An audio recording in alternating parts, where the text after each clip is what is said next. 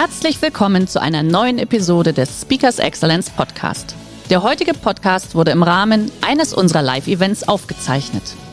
Hier ein Tipp zum Beginn der heutigen Folge. Schau doch gerne mal auf unserer Excellence Academy vorbei.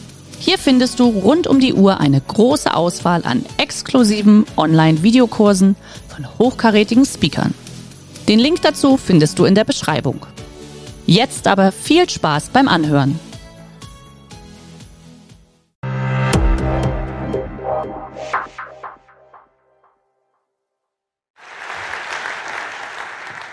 Ja, meine Damen und Herren, ich freue mich sehr, hier in Rosenheim zu sein. Es ist nicht out of Rosenheim, es ist into Rosenheim für mich. Ich wünschte, ich könnte das ganze Wochenende bleiben, aber das ist mir leider nicht vergönnt. Ich beneide Sie ein bisschen. Ich freue mich äh, sehr, jetzt nach Wolfram Weimar aufzutreten. Äh, wir sind, das hat er Ihnen auch gerade schon gesagt, äh, Kollegen. Wir haben lange für denselben Verlag gearbeitet. Florian, schön, dass du da bist. Ich sehe dich gerade.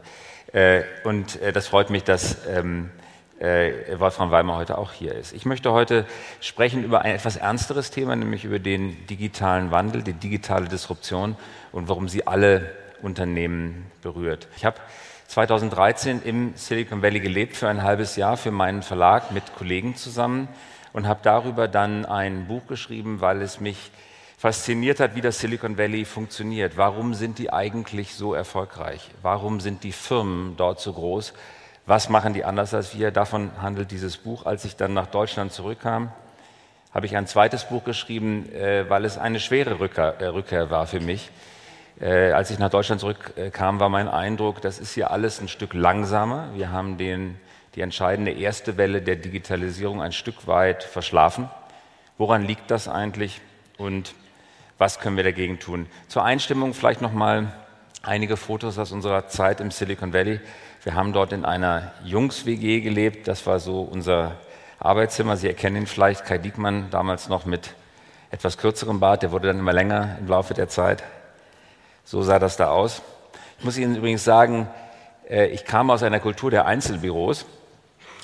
Und dieses gemeinschaftliche Arbeiten, so haben nicht nur wir gearbeitet, so arbeiten fast alle Startups im Silicon Valley. Alle in einem Raum, eine Firma an einem Schreibtisch. Und mich hat diese Arbeitsweise eigentlich verdorben für das klassische Einzelzimmer. Als ich dann zurück nach Deutschland kam, haben mich in meinem Büro die Wände angeschwiegen. Ich kam mir ungeheuer einsam vor, nachdem ich so lange so intensiv mit den Kollegen kommuniziert hatte.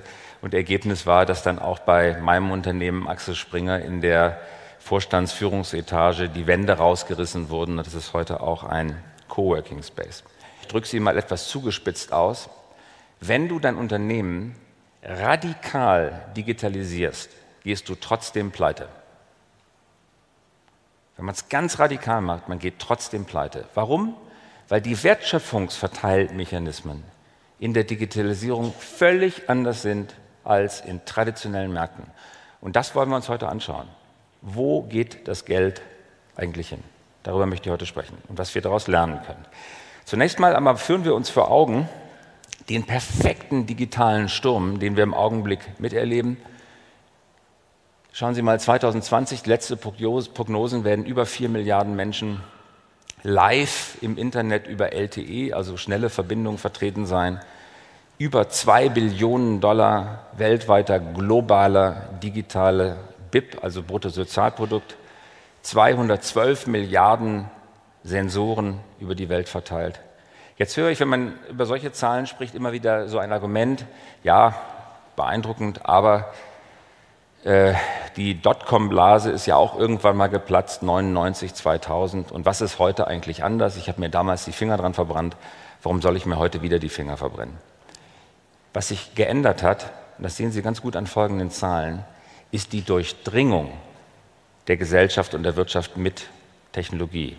Ich will Ihnen ein paar Beispiele zeigen. 1992 hat ein Gigabyte noch knapp 600 Dollar gekostet. Heute ist das mehr oder weniger umsonst. Der Preis ist fast null mittlerweile geworden. Das sehen Sie an den Speichervolumina, die Ihnen Dropbox oder web.de oder so einfach dafür schenken, dass Sie mitmachen. Die Übertragungsgeschwindigkeit, 1 pro, Gigabit pro Sekunde, 1999 1200 Dollar, heute runter auf 8. Oder eine Million Transistoren, 1992 über 200 Dollar, heute 6 Cent. Die Welt wird überflutet mit digitaler Technologie Und das verändert die Geschäftsmodelle. Das hatte ich gerade gesagt, dass die Wertverteilmechanismen in der Digitalisierung völlig anders sind als in der traditionellen Welt. Und wer sind die großen Gewinner? Das kann man mit einem einzigen Schlagwort bezeichnen. Das bisher erfolgreichste Geschäftsmodell in der Digitalisierung heißt Plattform. Wir kommen gleich dazu, was Plattform genau ist, aber ich zeige Ihnen einfach nur mal eine Statistik äh, aus dem Herbst vergangenen Jahres. Hier auf der linken Seite haben Sie die zehn wertvollsten Unternehmen der Welt. Sechs davon sind Plattformunternehmen. Auf der rechten Seite sind die wertvollsten Technologieunternehmen der Welt. Die ersten fünf, der Top Five, also die komplette Top Five, sind Plattformunternehmen. Jetzt vergleichen wir mal die Bewertung dieser Plattformunternehmen mit traditionellen Unternehmen.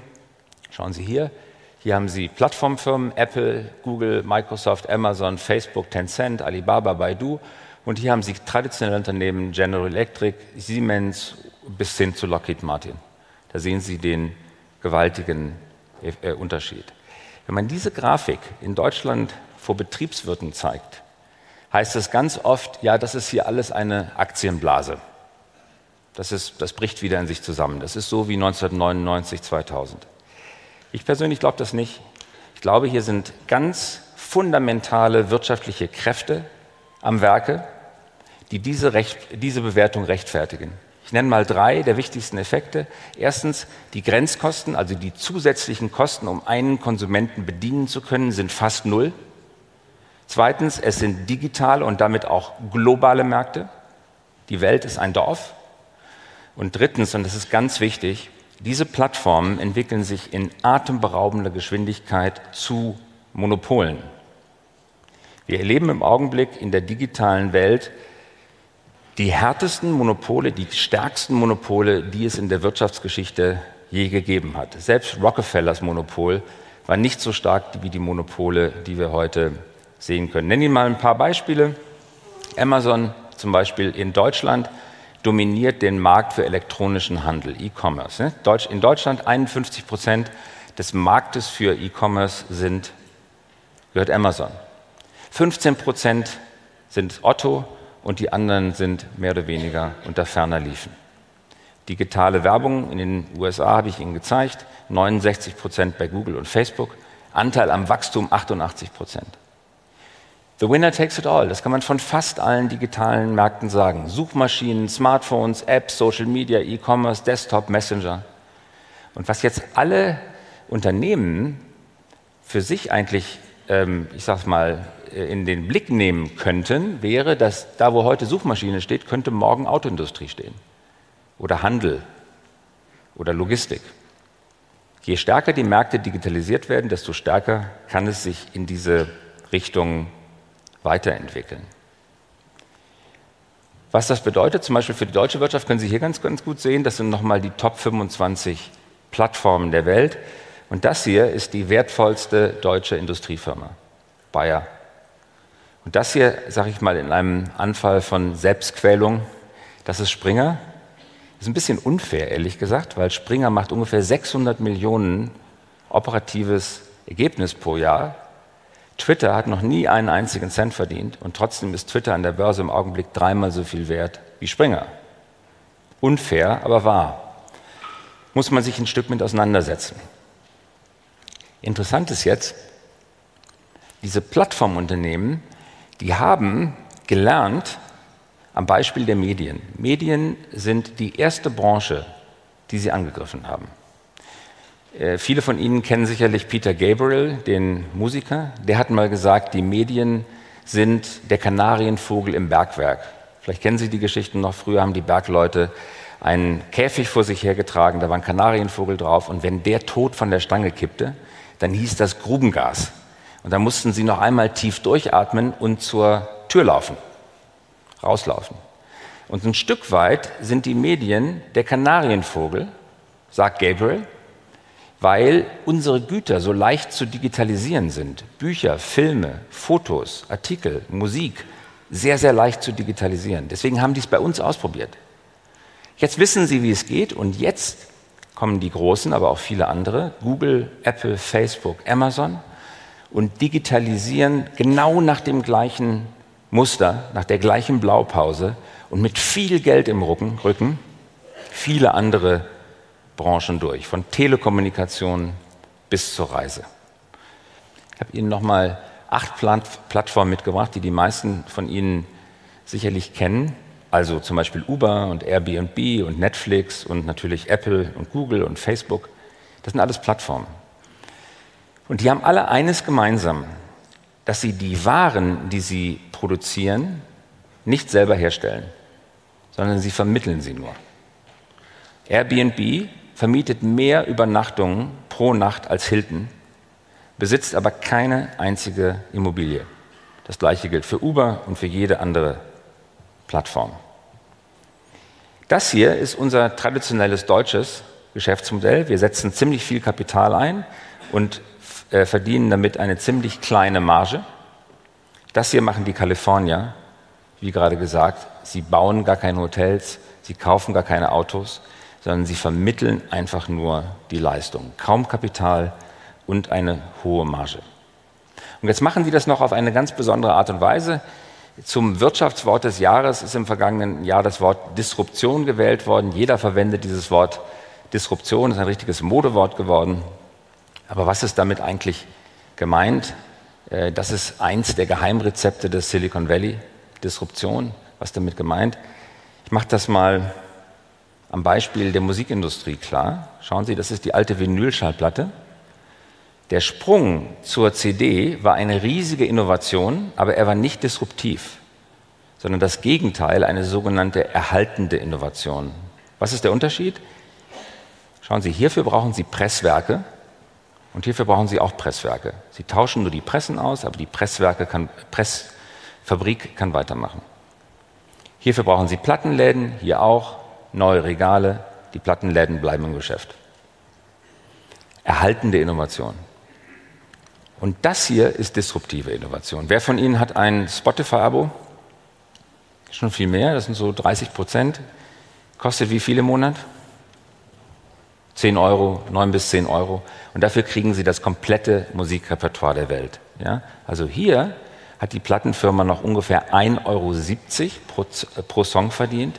Und hier sind es nur 0,001 höchstens, die sie verdienen können. Das ist wirklich disruptiv. Sie brauchen keine Plattenläden mehr, sie brauchen keine Pressen mehr. Schauen wir uns mal an, in unterschiedlichen Branchen, an einigen ganz wenigen Beispielen, wie disruptive Plattformen den Markt verändern. Also, das ist Tim Cook, der Chef von Apple. Was er in der Hand hält, ist natürlich das iPhone, aber vor allen Dingen eine super mächtige Plattform. 30 Prozent kriegt jeder, kriegt Apple für jeden Song, für jeden Film, für jede App, die dort verkauft wird. Ohne die App selber herzustellen. Anderes Beispiel. Das ist der Frankfurter Hof in Frankfurt. Tolles Hotel, Steigenberger. Das Bild ist von der Webseite genommen, so sehen die sich selber. Stil, Eleganz, Marke, Tradition, Geschichte. Und so sieht es aus, wenn es auf der Plattform landet. Booking.com. Genau die, das gleiche Hotel. Ja? Die Emotion ist reduziert, der Markenwert ist nach unten geschraubt, im Vordergrund steht die Bewertung, von der kein Mensch weiß, wie sie zustande kommt, wahrscheinlich größtenteils von, von interessierten Parteien beeinflusst. Und der Preis. Und beim Preis hat jeder ganz schnell begriffen, je später ich buche, desto billiger wird's, weil wenn ich um 19 Uhr buche, dann gibt der Hotelier mir noch einen Sonderpreis, besser 150 Euro oder 212 einnehmen, als das Zimmer leer stehen zu lassen. Das berühmteste Restaurant Berlins, das Borchertz, ja, so sieht das Produkt aus, wenn Sie es dann auf Fedora bestellen. Oder ich war kürzlich bei Airbus. Die sind unheimlich stolz auf dieses Flugzeug. Innendesign komplett neu gemacht, neues Beleuchtungskonzept, neue Sitze in der Business Class und so, unheimlich stolz. Dann habe ich gesagt, ihr könnt auch stolz sein auf dieses Flugzeug. Es ist ein wirklich gutes Flugzeug, aber bitte beachten Sie, wie dieses Flugzeug auf der Plattform dann ausschaut. Plattform Expedia. Ich buche einen Flug von Berlin nach New York, mal testweise. Auf der ersten Seite taucht das Wort Airbus überhaupt gar nicht auf. Auf der zweiten Seite oben links dann Flugdetails anzeigen. Da drückt man dann drauf und hier unten steht ein Airbus. Das heißt, die klassische Marke tritt auf der Plattform nicht so in Erscheinung. Hugendubel, Münchner Unternehmen. Das ist die Plattform von Amazon, der Kindle. Das klingt jetzt alles ein bisschen deprimierend, aber es gibt jetzt auch Hoffnung. Man kann nämlich diesen großen, mächtigen Plattformen was entgegensetzen. Und gerade das Beispiel Kindle zeigt, wie man das machen kann. Schauen Sie hier, Sie kennen vielleicht den Tolino. Bevor der Kindle in Deutschland auf den Markt kam, haben sich diese Firmen, Telia, Hugendubel, zusammengetan und haben gesagt, wir machen ein Konkurrenzprodukt gegen den mächtigen Amazon-Konzern. Und der Tolino ist in Deutschland in etwa so erfolgreich wie der Kindle. Ist der einzige Markt, wo es einem deutschen Konsortium gelungen ist, einem amerikanischen Konsortium, einem amerikanischen Plattformanbieter etwas entgegenzusetzen. Gutes Beispiel. Zusammentun, schnell sein. Anderes Beispiel. Die Welt, Zeitung aus unserem Hause. Das ist eine Plattform, Flipboard. Greift sich die Inhalte, die Fotos, die Artikel von Tausenden von professionellen Nachrichtenportalen auf der Welt, stellt sie zusammen und gibt sie kostenlos, ohne uns dafür zu bezahlen, einfach weiter. Das kann man urheberrechtlich, auch wenn es unfair klingt, nicht stoppen. Haben wir jahrelang versucht.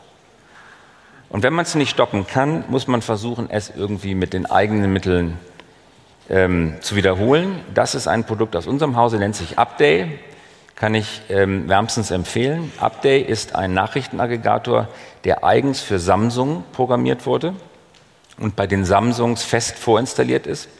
Sie müssen nur den Homescreen einmal nach rechts wischen, dann taucht sofort Upday auf. Noch nicht in jeder Geräteklasse, aber in immer mehr Geräteklassen.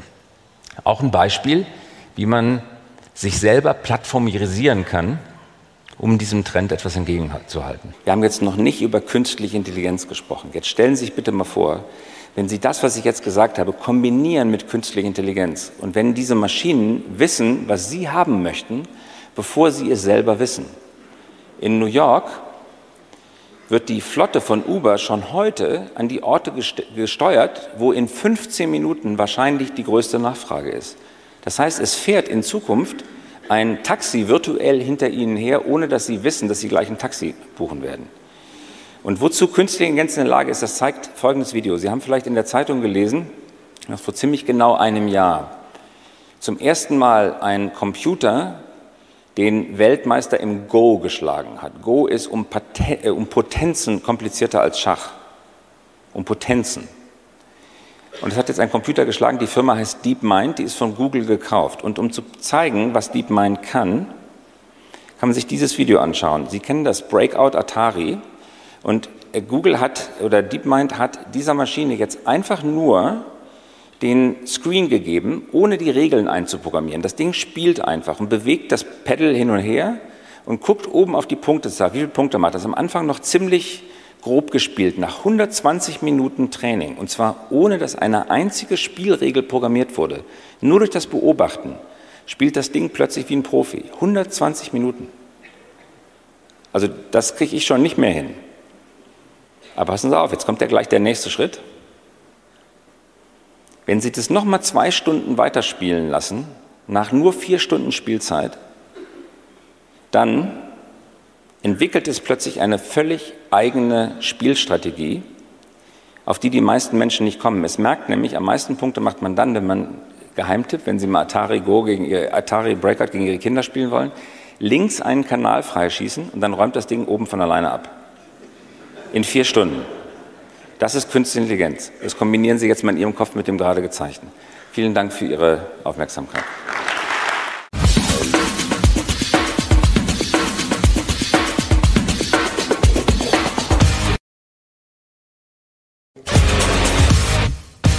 Der heutige Vortrag hat dir gefallen? Dann schau dich doch gerne auf unserem Kanal um oder sei live bei einem Forum dabei. Weitere Informationen findest du in der Beschreibung. Bis zum nächsten Mal.